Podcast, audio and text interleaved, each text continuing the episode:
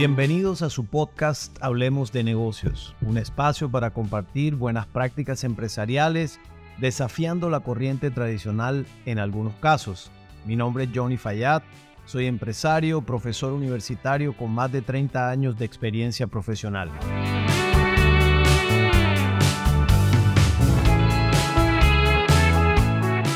Y en el día de hoy estoy profundamente orgulloso y emocionado de tener mi primer podcast de entrevista con una persona maravillosa, una mujer barranquillera 100%, ícono de la moda nuestra en Barranquilla, Colombia, y por supuesto un símbolo icónico a nivel internacional. Judy Hasbun. Judy, quiero hablar un poquito de ella, de dónde viene, de dónde creció y ahorita seguiremos compartiendo con ella. Como introducción, Judy Hasbun creció en el vientre de la aguja de oro de Colombia, nada más y nada menos que de Amalín de Hasbun. La moda forma parte entonces del material genético que heredó Judy al nacer y su pasión por ella supera la vocación. Es visceral, corre por sus venas y transpira por sus poros. Sin dudarlo un instante, completó su huella genética estudiando diseño de modas en importantes escuelas de Estados Unidos, Francia e Italia. Luego de estos viajes y aprendizajes, regresó a Colombia e inició su proyecto empresarial en el año 1985 para confirmar que su vocación era ver era hacer, perdón, accesible la moda a todas las mujeres.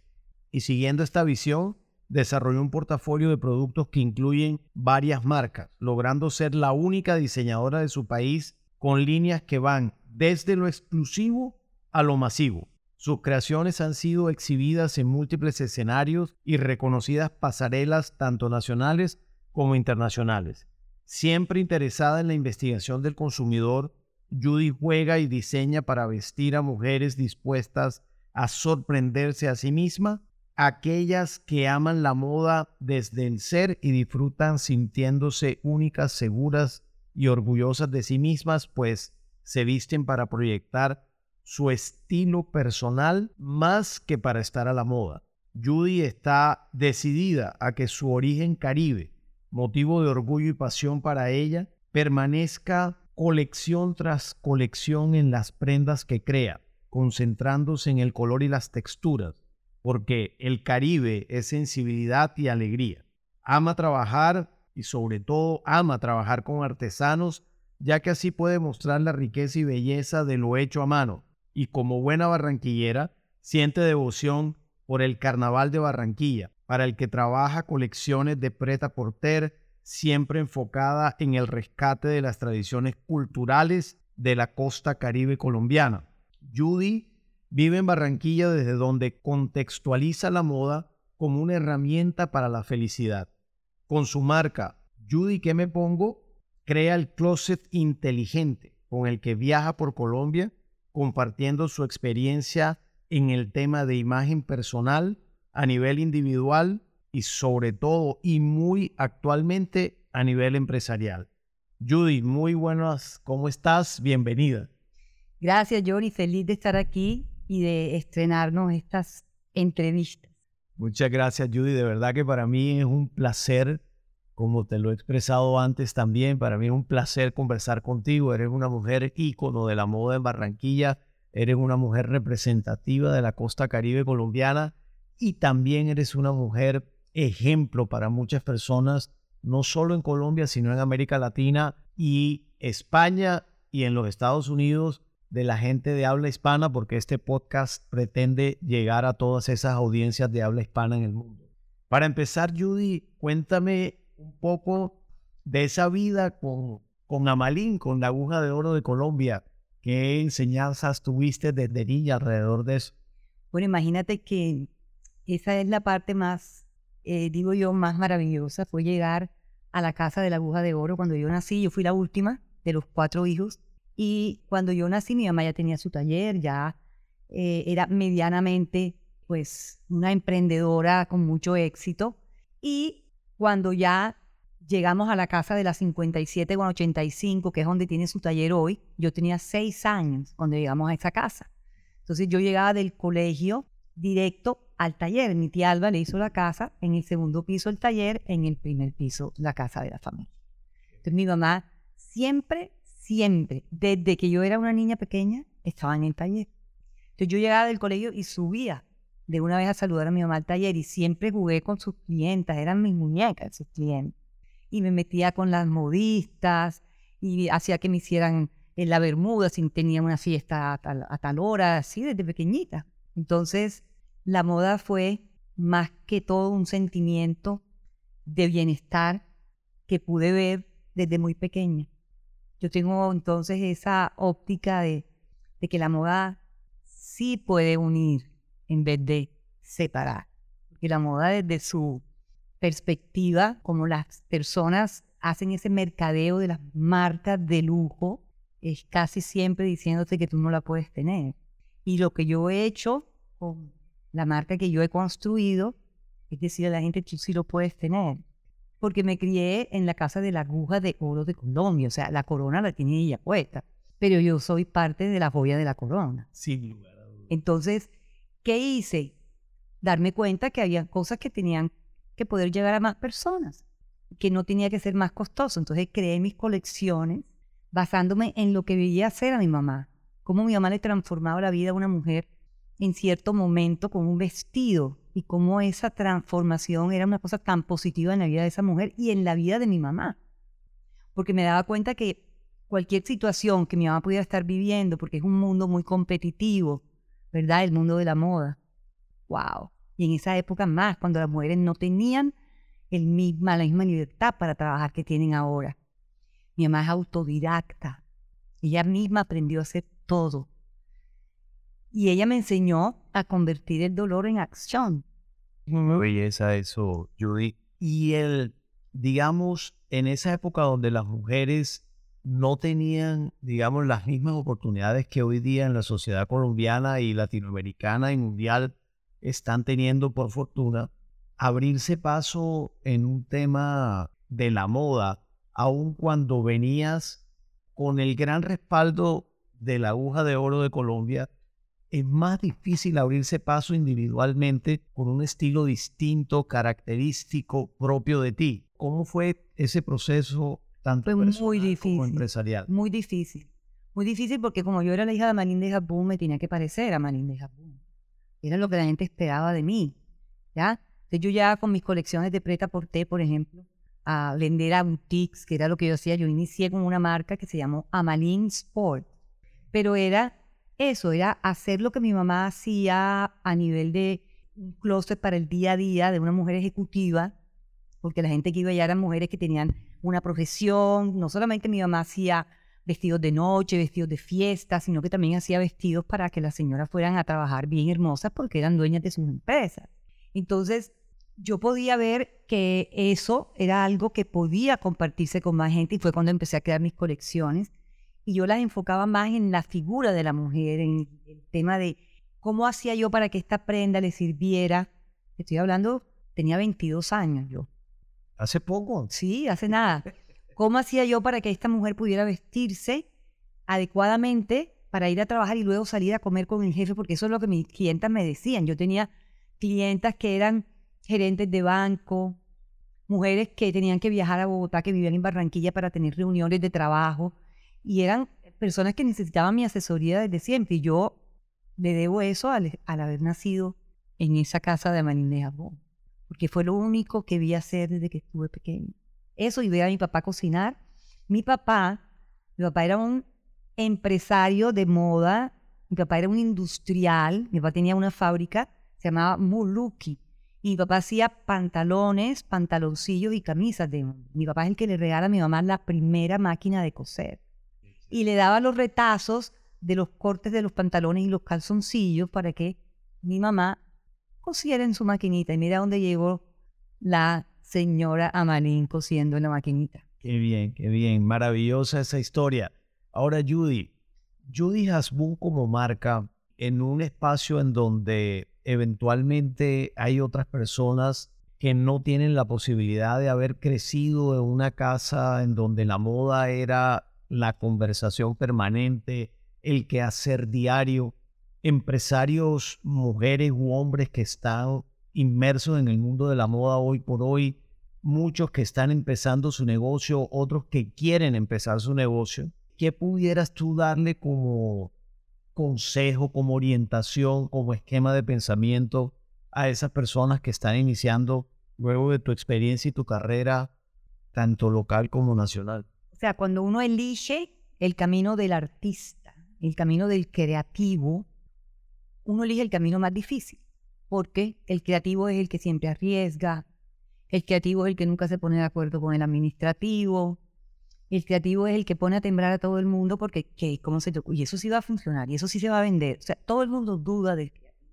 Entonces, cuando la gente monta sus negocios de moda, y a mí me dicen qué consejos les das, es que no tengan miedo de ser creativos y de poder transformarse, porque la moda es un tema de comunicación y la comunicación está en constante transformación. Y yo creo que la pandemia es un ejemplo muy, muy claro de que estábamos haciendo las cosas mal, ¿ya? De que no estamos comunicando lo que necesitamos comunicar a través de la moda, ¿sí? Porque no estamos siendo sostenibles, porque el negocio de la moda es el segundo negocio que contamina más el planeta. Entonces, así como puede llegar a ser una herramienta de bienestar para el ser humano, tenemos que empezar a cuestionarnos nuestra responsabilidad a nivel ambiental. Entonces, por eso yo comencé hace siete años un tema de trabajar para limpiar el plástico de nuestra vida. Todavía estamos usando pitillo plástico que no es biodegradable, que no se vuelve nada. Todavía lo estamos usando. A mí me lo dan todavía en sitios. Y yo empecé hace ocho años a decir, no, sin pitillo, por favor. A mí me traen un como si me, o sea, como si me estuvieran ofendiendo de lo peor, porque es que ya es algo que ya sabemos y lo seguimos haciendo. Entonces, que la moda sirva de alguna manera, si tiene tanto poder de comunicar y tiene tanta atención del ser humano, que la podamos ver como una herramienta de transformación. Que estos comerciantes que tú me dices, estos dueños de sus empresas, estos nuevos emprendedores, comprendan que la moda como digo yo, no es vender ropa. La moda es todo proceso de construcción de una sociedad. Es que te voy a decir una cosa, el sistema de una empresa de moda o de cualquier empresa es lo mismo que un sistema familiar. Es lo mismo. Tú tienes que tener un sistema y ese sistema tiene que tener un orden. Entonces, ¿qué le digo a los empresarios? Eso mismo. Orden, método y disciplina. Pero ¿quién tiene la capacidad de mantener la empresa en movimiento? El creativo, el que eligió caminar en el camino del riesgo y mantenerse todo el tiempo ahí en el borde. Cuando tú hablas de, que el creativo es el que asume los riesgos, es porque es el que piensa distinto, el que es el único que puede imaginárselo, porque el que no crea en su imaginación no lo ve. ¿Comprendes? Entonces, ¿cómo haces tú para verlo? Tienes que permitirte visualizarlo. ¿Cómo? Oye, búscate tú las experiencias, medita. Yo por lo menos aconsejo que la gente medite mucho. La, la meditación es lo que más alimenta la creatividad en mi caso. Y me ha costado mucho trabajo aprender a meditar. De hecho, me cuesta mucho trabajo. Pero cuando lo hago, me toca a veces pararme a escribir porque es que se me ocurren una cantidad de cosas en medio de la meditación.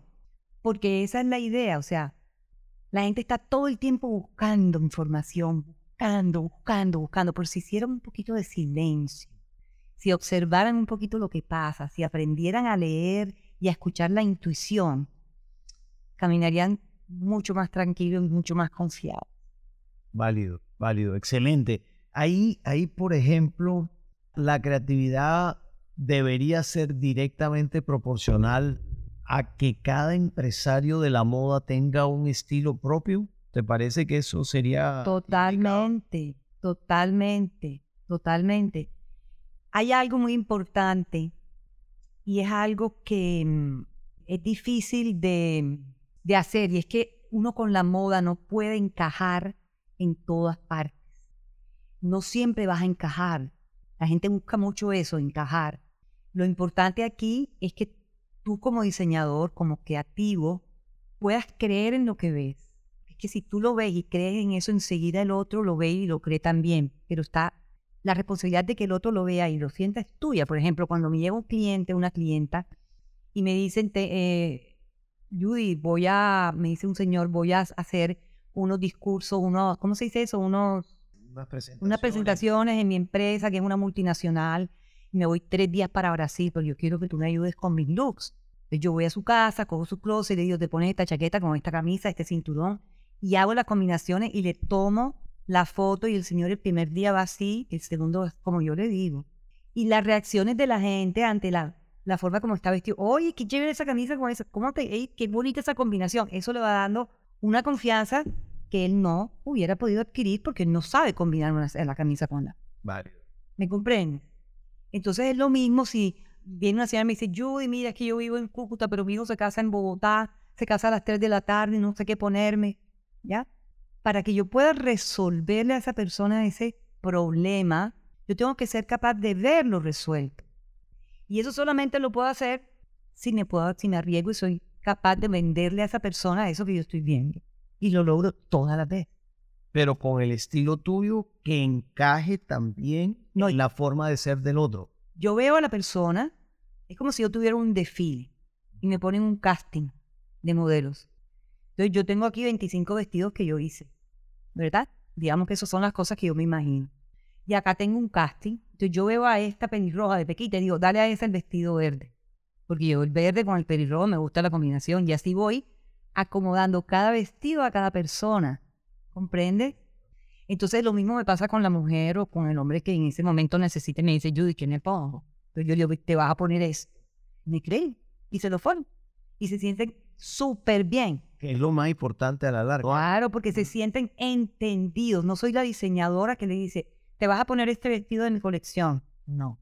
Yo digo, ven acá. Bueno, pero tú qué quieres? Eso a las 3 de la tarde. Tú puedes ir así basado porque tú eres la mamá del novio, pero tú qué quieres? ¿Cómo te sientes? Se me explico.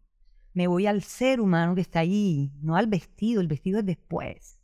Fíjate que, que eso que tú dices tiene tanta potencia en los negocios porque primero nadie puede pretender encajar a todo el mundo. Y eso, digamos, visto desde una perspectiva del consumidor es tú lo que hagas, tú no le vendes todo a todo el mundo. Tú le vendes algo a algunas personas, a un segmento que a veces es masivo, pero no es toda la humanidad. Entonces, claro, lo que tú haces va a un segmento de mercado. Lo segundo, muy importante, es que partes desde el conocimiento de tu cliente.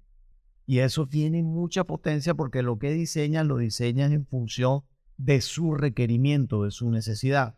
Y eso desde la moda es como la pirámide invertida, porque normalmente, o por lo menos desde mi perspectiva, es que los diseñadores diseñan y la gente se ajusta a ese diseño. En tu caso, tú estás partiendo al revés. ¿Qué quiere ese cliente? Y tú diseñas de acuerdo con su requerimiento. Por eso dicen que yo hago una investigación del consumidor, pues que yo todo el tiempo, y no solamente el consumidor que viene donde mí y viaja de Bogotá para que le haga el vestido del matrimonio del hijo. No, el consumidor que me compra en almacenes de cadena, todo. Yo cada vez que yo estoy haciendo algo, estoy pensando en esa persona que está comprando. ¿Comprendes? Ese es mi propósito. Pero ahora mi propósito se duplica. Porque ahora no va a ser solamente el que compra, sino el que produce. Bueno, pero, pero vamos por partes. Digamos, de alguna manera, la tradición de la que tú formas parte desde Amalín de Japón, de la aguja de oro, de los reinados de belleza en Colombia que eran tan importantes en su momento y que Amalín era la que diseñaba y vestía a la mayoría de las reinas de los departamentos y a la reina de Colombia, por supuesto. Y a la reina del carnaval de Y Barranquilla. a las La reinas. de- última que vistió fue la hija de Sergio Champs, ¿cómo se llama? Eh, no, no, no me acuerdo. Sí, pero tú sabes cuál es. la- Sí, claro. Divina. Claro. Eh, resulta que, digamos, allí, allí hay como una especie de mercado de nicho, es decir, de pocas personas que pueden acceder Mercado de lujo que llaman. un mercado de lujo, correcto. Antes de este podcast que hemos venido hablando tú y yo, me has venido contando que tu interés en virtud de esa conceptualización que tú tienes del mercado de la moda o del sistema moda como tú me enseñaste a, a entender, también pudiera ser masivo y tú diste un giro dentro de tu línea de negocio también hacia el tema masivo. ¿Cómo fue eso? Cuéntame un poco. Pues de esa Marine Sport era masivo. Cuando yo arranqué, yo me fui a París. El último curso que hice lo hice en París y dejé mi taller andando aquí seis meses. Y me fui, me fui a hacer un curso a una empresa que hacía los cuadernos de moda. Esos cuadernos de moda costaban lo que cuestan ahora, dos mil euros, tres mil euros. Son unos cuadernos gruesos donde te hablan, por ejemplo, de invierno de, del 2027. Entonces, las marcas que hacen, compran todo estas, eran los cuadernos de tendencia. Entonces, estos cuadernos se iban para las empresas de moda. Y yo logré que me contrataran. No hablaba francés. Cuando llegué, me fui con un cuaderno con mis ilustraciones, con las cosas que yo hacía. Y logré que me contrataran sin pagarme. Y trabajé allí porque no hablaba francés, o sea, no tenía ninguna experiencia en, de nada. Apenas tenía, había terminado de estudiar y tenía montado mi taller en Barranquilla. Y aprendí muchísimo de cómo hacer colecciones, que era lo que yo hacía al post mayor. Y tenía vendedores en Cali, Medellín, Bucaramanga. Y yo viajaba a vender mis colecciones en la boutiques de todo el país. ¿Ya? Pero luego el mercado cambió. Entonces, por eso es que yo te digo, hay que aprender a transformarse con los tiempos. Pero mantener el foco en lo que realmente es importante, como cuando tú tienes los valores de la familia, es lo mismo. Tú tienes que crear en ese sistema cuáles son los valores de tu marca. Y lo mío siempre ha sido la cercanía, el amor como la única herramienta que le pone gasolina a esta máquina que llamamos corazón, que es lo que nos mantiene aquí, porque hoy por hoy yo tengo empleadas que tienen 38 años conmigo y me ha pasado de todo. Todos los tsunamis estos dos últimos años después de la pandemia, todos los he vivido yo. Y ahí están ellas pie conmigo. Qué bien, qué bien, qué maravilla. Esa lealtad es perfecta para que las compañías se mantengan en largo plazo. Exactamente, porque es que es un sistema familiar. Las empresas son sistemas familiares. Bueno, fíjate que eh, esa forma de ver la empresa a mí particularmente me seduce bastante también porque hay una corriente que viene ya con mucha tradición, que es la corriente gringa, mayormente la corriente gringa, porque la europea es un poco más, digamos, menos fuerte en esto que voy a decir, y es negocios son negocios y familia es familia. Esa división así como tan abrupta ha generado que en las organizaciones la gente vaya a hacer una tarea y se va sin necesidad de socializar con los otros. Entonces frases como yo no vine a la empresa a ser amigos son frases que han ganado mucho terreno y para mí es todo lo contrario. Yo creo que uno está en las empresas también para ser amigos. No solo para eso, pero también para ser amigos, para ser parte de la familia. Por eso me gusta tanto ese criterio tuyo que yo promuevo mucho en mis podcasts tradicionalmente, de que de alguna manera las empresas son una, o deberían ser una extensión de la familia o de, de la estructura familiar. Sí, yo entiendo trabajar con la familia no es fácil, eso es diferente a lo que yo estoy diciendo. Eso es diferente a lo que yo estoy sí, diciendo lo también. que yo te quiero decir es que tú en tu empresa tienes que poner a personas primero, Perfecto. porque de lo contrario no vas a poder tener un equipo. Y considero que trabajar sin equipo es imposible. Total, total. Yo jamás he querido trabajar sin equipo y por eso tengo un equipo hoy, a pesar de todas las transformaciones que mi empresa ha tenido. Yo te puedo decir que yo todavía tengo un equipo y todavía tengo una empresa. Ella se ha transformado en lo que el mercado ha pedido, en la que la pandemia hizo, pero hoy por hoy estoy más feliz y más viva que nunca. ¿Por qué? Porque he sido capaz de levantarme, sacudirme y mirar por dónde es que voy a continuar totalmente confiada de que lo que yo quiero se puede hacer, porque ya lo he hecho antes. Muy bien. Fíjate, Judy, que eh, clave la orientación o el buen consejo a las personas que están caminando en este tema de la moda, de tener un estilo particular, un estilo propio, de partir desde el consumidor para entender al consumidor y encajar el estilo de cada quien dentro de ese consumidor. Me parece que ese es uno de los consejos más relevantes para alguien que esté caminando en esto. Hay algunas personas que eventualmente no, no han tenido o no tendrán la oportunidad en un momento dado, en el corto plazo, de viajar a los centros de la moda mundial. Le hace Italia, le hace Francia. ¿Qué sugieres tú para esas personas mientras consiguen los recursos para viajar? Porque yo estoy seguro que es necesario salir, ver, mirar. Mientras tanto, ¿qué sugieres? Por ejemplo, yo te estoy hablando que yo hice eso en el año 1986, 85, 84, no me acuerdo qué año era. Porque, ¿qué hice yo en ese momento? Yo dije, no, te voy a hablar desde mi experiencia. Yo era la hija de Marín de Japón. Yo me pude haber quedado al lado de mi mamá, siendo su asistente. No hubiera tenido forma de nada. ¿Sí o no? Total. Además, qué rico, porque siempre quise trabajar al lado de mi mamá. Pero, ¿qué pasa? Yo, yo me, me cuestioné y dije, bueno, pero tú qué quieres? Yo quiero llegar a más mujeres. Esa fue mi primera decisión. ¿Cómo hago para llegar a más mujeres? Hombre, tengo que hacer ropa a mejor precio, que me cueste menos producirla, que tenga un diseño que se adapte a más mujeres y tocar puestas a ver quién me la compra. En ese momento era mucho más difícil por el contrabando. La gente, ¿dónde está? Aquí en Miami. Aquí en Miami, ¿te acuerdas? Iban a Miami como si tuviera un patio atrás. Era la época en que todo lo que, lo que traían de afuera era mejor que lo que se hacía aquí. Y fue difícil arrancar con un tema de estos de preta por té, porque la gente se acostumbraba a que todos se lo hicieran.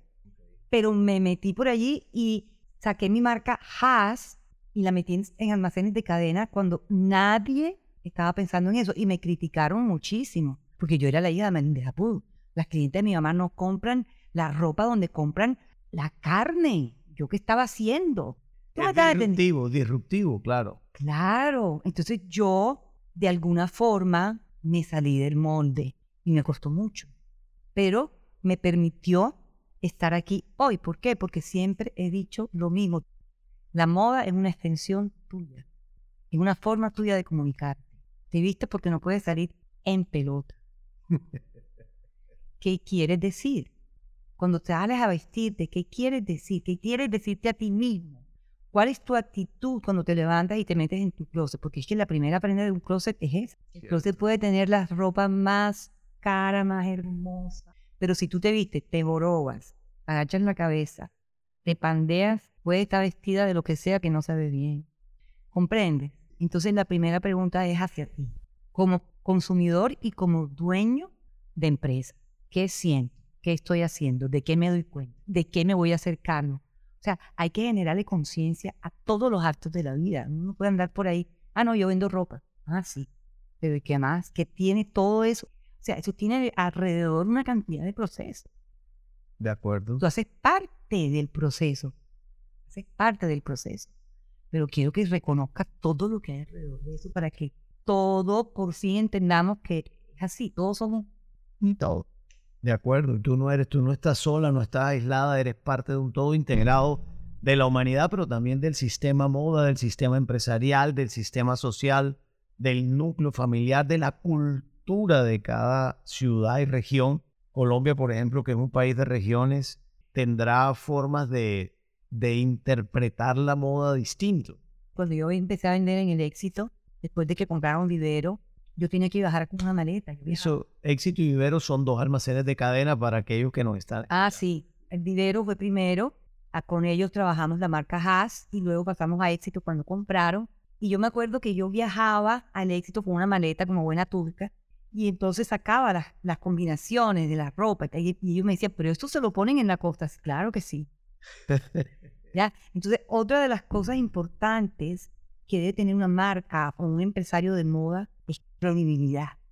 Y eso se construye cuando es una imagen, se construye con la constancia y con la, con la responsabilidad de mostrarle al consumidor lo que estás creando, porque tienes que guiarle. No sabe. Si él no sabe exactamente. Entonces la gente llegaba a los almacenes y no tenía ni idea cómo comprar, cómo combinar, y entonces empezaron los conversatorios.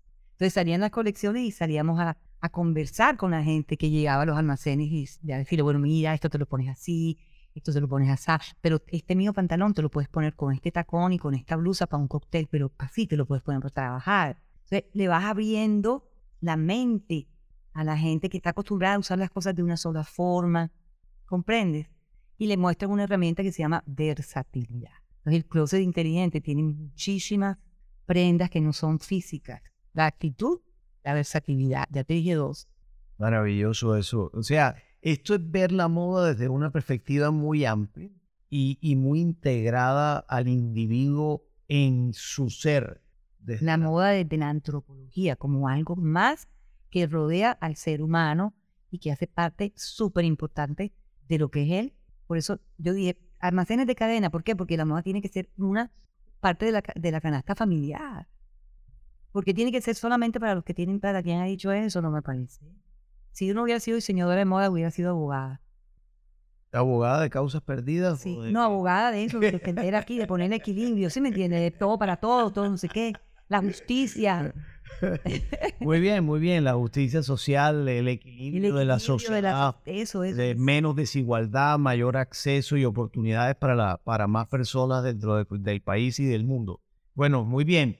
Yo, yo recuerdo que yo conocí muy bien el proceso tuyo cuando iniciaste en los almacenes de cadena, que efectivamente fue una idea disruptiva porque una diseñadora de tu talante, de tu fama en Colombia y por supuesto en Barranquilla, masificar una marca en virtud del diseño propio de una persona como tú, digamos, no es algo que estuviera en el radar de nadie en principio. Por lo tanto, sí fue un momento, digamos, disruptivo, pero fíjate todo lo que hay detrás en ese esquema de pensamiento, en esa reflexión que tú haces para poder llevar la marca tuya con tu diseño a más personas a precios accesibles. Y qué bueno que se pudo hacer a través de un almacén de cadena. Excelente, la verdad que es una muy buena forma de pensar.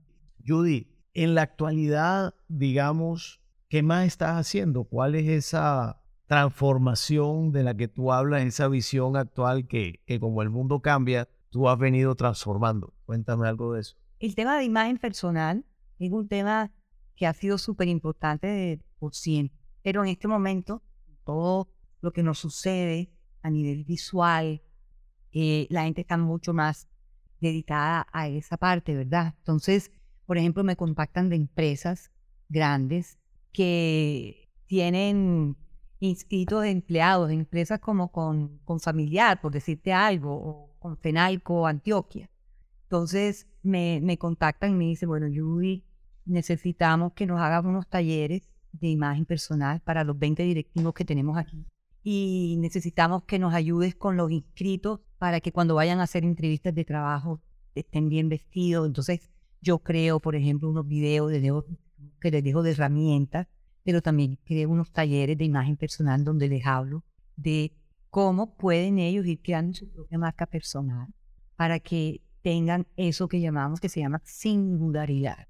Otro valor. Eso llama Versatilidad, singularidad y actitud.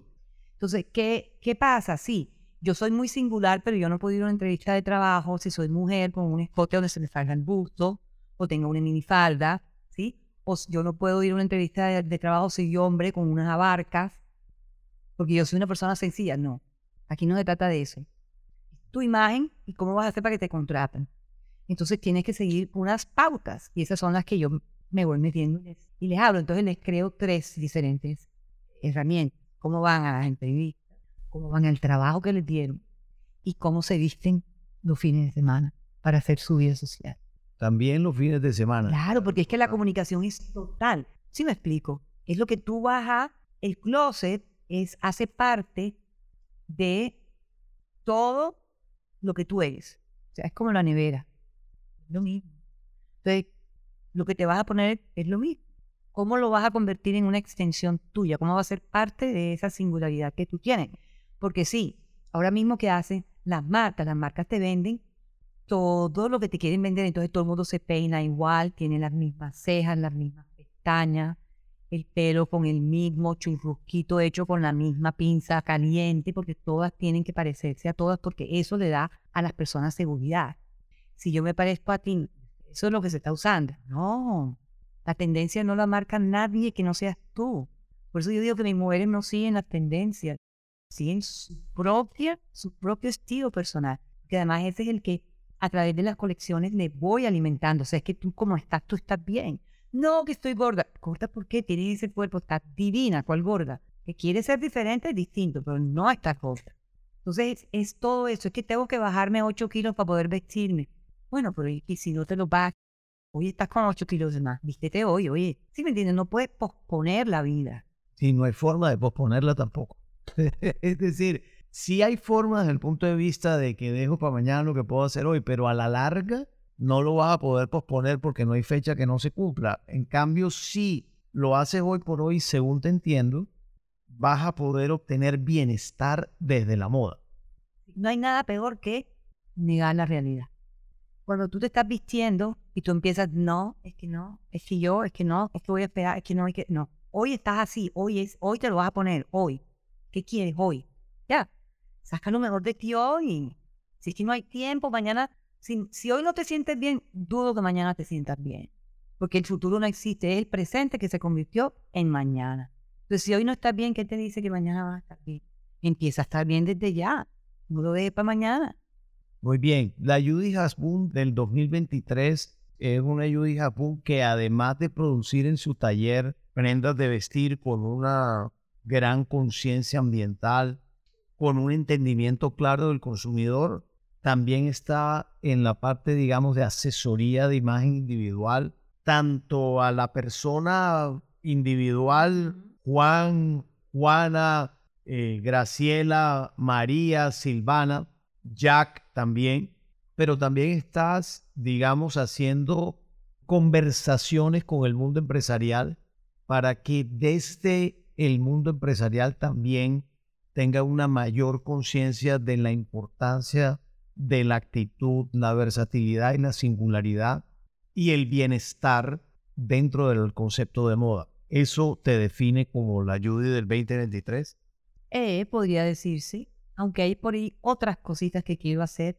Quiero escribir un libro y quiero hacer otra cosita por allí. O sea, lo que voy a, tratar de hacer es si, por ejemplo, en este momento el tema operativo de la moda como tal, que es producir colecciones, no está siendo tan fácil, ¿verdad? Entonces voy, voy a producir productos. Y esos productos que voy a producir los voy a producir a través de un tema social eso ya te lo puedo decir así. Ok, muy bien. Y además voy a compartir todo mi conocimiento y mi experiencia sobre lo que es la imagen personal, pero haciéndole todo el trabajo al amor propio, que es lo que yo considero que es lo que te genera la felicidad, cuando tú aprendes a aceptarte y aceptar la realidad. Excelente, Judy. Judy, si estuvieras en un auditorio de emprendedores, de personas que tienen año y medio en el mundo de la moda, mujeres, hombres, y estuvieras tú allí para decirles, ¿vale la pena permanecer en el mundo de la moda? ¿O les dirías, mira, busquen otras cosas para hacer? ¿O si vas a permanecer en el mundo de la moda, cómo debes permanecer en él? No, yo no le puedo decir a nadie que si le gusta la moda haga otra cosa, porque yo creo que cualquier trabajo que tú elijas hacer, si es tu pasión y es lo que tú sabes hacer y te da satisfacción, felicidad, no tiene que darte plata inicialmente, porque es que la gente se concentra en el billete. Y el billete, yo aprendí a vivir 20 años de trueque, por ejemplo. Sí, me explico. Y mi contador me decía, ¿y usted cómo va a hacer eso? Y yo le decía, no tengo ni idea, pero lo voy a hacer. Y lo terminaba haciendo, buscaba una alianza, lo que fuera, y ahí es donde yo digo que la creatividad es la mejor herramienta para vivir la vida. Entonces, que no se dejen manipular porque el dinero no está, porque el dinero siempre va a faltar. En un negocio como el negocio de la moda, nunca. Es muy difícil que todo esté huyendo, porque es que siempre que tú haces una, una colección, siempre te queda una, un porcentaje de la venta, ¿sí me entiendes? Entonces tienes que tener una maquinaria de operaciones, una, una cantidad de cosas que hay un momento que se vuelve muy difícil de sostener. Pero es como todo. Hay que hacerlo con orden, con método y con disciplina. Y no es que ante el primer fracaso ya nos vamos a tirar en una cama. No, fracasar es parte del aprendizaje y volver a continuar también y hacerlo cada vez con más fuerza. Yo me he caído un millón quinientas cincuenta y seis veces y nunca me he sentido más feliz en mi vida y más llena de energía y con más fuerza que hoy. Qué bien, qué bien, Judy. Excelente consejo, orientación y mensaje. Para, para finalizar, eh, Judy, una de las cosas que tú me contaste también cuando estábamos preparando esta conversación, me hablaste de tu receta personal de la felicidad, que me pareció realmente bastante buena, simpatiquísima. Y está compuesta de los siguientes elementos. Tú dices, agradece, respira, busca el equilibrio, abraza y aliméntate. Rápidamente me gustaría que, que me contaras de cada una. Agradece. Por ejemplo, yo todos los días antes de acostarme o y antes de levantarme, me hago la pregunta, ¿cómo me siento? Si yo no me siento agradecida, estoy mal. Ok, perfecto. Excelente. ¿Ya entiendes? ¿Cómo me siento? Ay, no, me siento agradecida. Me puede estar pasando algo malo, al- algo que es grave, me, acaban de destruirme, lo que fuera. Pero si yo soy capaz de ver que ahí me está cuidando Dios, porque de alguna forma todo lo que pasa, si uno es un poquito más positivo y deja de ser tan víctima, le pasa a uno por bien. Pasa que uno cree que no, pero esa es la mente que no sabe. Entonces, el agradecimiento yo creería que es la emoción primaria para uno vivir la vida. La segunda receta, ¿cuál es? La segunda, el segundo atributo de tu receta dice respira. Respirar. Yo digo que la respiración es la creación. Nosotros, a nosotros nos crearon a través de la respiración. Fíjate que nacemos con una inhalación y morimos con una exhalación. Entonces, Dios es ese aire que respira. Por eso que tú no puedes vivir sin aire 15 minutos, pero sin comida puedes vivir 20 días. Pero cuando tú sientes que las emociones te están llevando por delante, que es lo que me pasa a mí, porque yo soy supremamente sensible, aprendí, Como todo buen artista. aprendí con la práctica del yoga, que comencé hace ya más de 20 años, aprendí a respirar. Entonces, cuando yo siento una emoción que me coge el estómago, que me llega al corazón, yo enseguida me doy cuenta que soy yo el que- la que siente lo que siente, no es la persona que está allá, soy yo. Esa persona sí, me permitió a mí sentir esto, pero la responsable soy yo. ¿Qué voy a hacer? Respiro. Cuando respiro, se me aclara todo, no salgo a, a reaccionar, porque soy bastante reactiva. Ok. Con eso, por supuesto, disminuye un poco la emocionalidad del salir a responder de manera Manera- primaria, digamos. Exactamente. Y aprendí a meditar, que todavía estoy aprendiendo, ¿no? Tengo 20 años aprendiendo, pero es que meditar no es fácil. El tercer atributo que menciona Judy es busca el equilibrio. El equilibrio entre el dar, el recibir y el tomar. Porque uno vino aquí a dar y a servir y a dar amor, pero si no hay equilibrio, él se desborda el agua del río, el amor se desborda cuando no hay límite, se desborda y coge los cultivos y los ahoga. Entonces por eso tiene que haber un equilibrio. En el dar y el recibir. Y el tomar. Y el tomar. Perfecto. El cuarto atributo al que tú haces referencia dice abraza. Uf, abraza y abrázate. Porque yo no sé si ustedes, pero yo me abrazo. Me abrazo y me beso.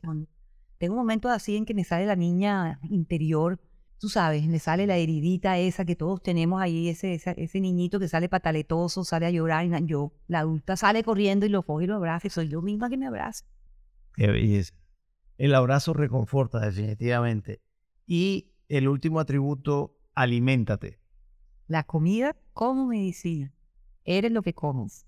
Y si nosotros no somos capaces de aceptar eso y comer de acuerdo a lo que queremos darle a nuestro cuerpo, bueno, quiere decir que no vamos a vivir tan bien. Ok, muy bien. Judy, y como última pregunta, digamos, de esta conversación tan espectacular para mí, que espero que nuestros oyentes también así lo consideren, y también aquellas personas que están interesadas en crear un negocio de moda o de expandir su negocio de moda, también consideren como muy útil esta conversación. Después de todos los logros que has alcanzado, ¿qué significa el éxito para ti? El éxito significa eso que te dije ahorita, que yo pueda estar aquí hoy contigo y te diga que lo más feliz que yo he sido, lo he sido el día de hoy. Entonces yo, yo me considero una persona que tiene éxito, aun cuando no lo ha tenido también, porque fracasar hace parte de la tarea. Son las dos caras de la misma moneda. El éxito y el fracaso, sí, no es, uno no se pone tan contento cuando fracasa, pero cuando uno ha fracasado tantas veces, entonces uno aprende a verle significado y ya fracasa menos veces. ¿Sí me explico? Ya no repite la- los errores, pero por eso es que hay que atender.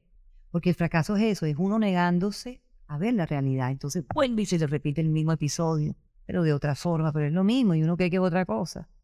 muy bella esa definición de éxito que es estar feliz hoy.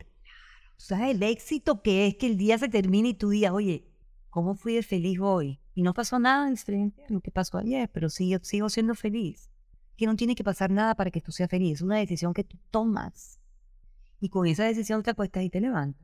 Ahora, si viene alguien y te saca de ahí, ¿de quién es la responsabilidad tuya que te dejaste sacar? de acuerdo. No vas a responsabilizar a nadie más. Sí, porque tú eres dueño de tus actitudes y de la manera como respondes frente a nosotros. Yo salgo a la calle y me sacan la piedra y me devuelvo a mi casa enseguida a hacer un, una meditación. Mira, pero mira, ¿por qué no tengo, porque no tengo paciencia? ¿Por qué no? Sí, porque la gente tú sales y la gente se pasa, se mete, te tira el carro. O sea, hay gente que realmente la gente está un poco loca. Ahora después de la pandemia, ¿sí o no? Sí, sí, hay como, como un ímpetu exacerbado. Hay una cosa así en la mayoría de la gente. Entonces yo casi no estoy saliendo sino a cosas excepcionalmente necesarias. Y me estoy dedicando a la observación de, de todo lo que pasa. Y eso es una, una tarea bien, bien, bien interesante.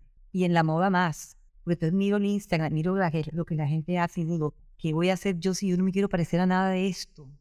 Seguir haciendo tu camino, el camino tuyo, el de Judy Hasbun, tu singularidad Exactamente. Entonces todos los días me levanto y digo, y con emoción y digo, no, entonces ahora voy a hacer esto. Y todo el tiempo estoy haciendo proyectos y cosas que tienen menos que ver conmigo y más que ver como, como yo y un canal que soy yo ahora mismo para llevar bienestar a la gente. ¿Comprende? Ya no es Judy Boom. Que se cuento de que, ay, que tú eres Judy Boom. No, yo no soy Judy Boom. Es el título que me pusieron pero realmente yo no soy nadie, es una cosita así, una cosita así chiquitica, un granito de arena más, ¿sí me explico? Lo que pasa es que yo dije, bola, ella me la gente come, come cuento, pero yo no soy nadie, soy una persona que ha vivido a través de su creatividad y ha sido singular con eso. Y entonces la gente que, que ve de pronto en mí en, esa, esa, valentía de ser yo, de no, de no echarme queratina en el pelo. ¿Comprendo? Así es. No hacer visibilidad práctica, por ejemplo, no sé, o sea, lo que sea que yo hago. Muy bien, muy bien, Judy, excelente. De verdad que ha sido una conversación supremamente agradable, divertida, con muchísimas enseñanzas. Para mí en particular, espero que para nuestros escuchas también lo sea.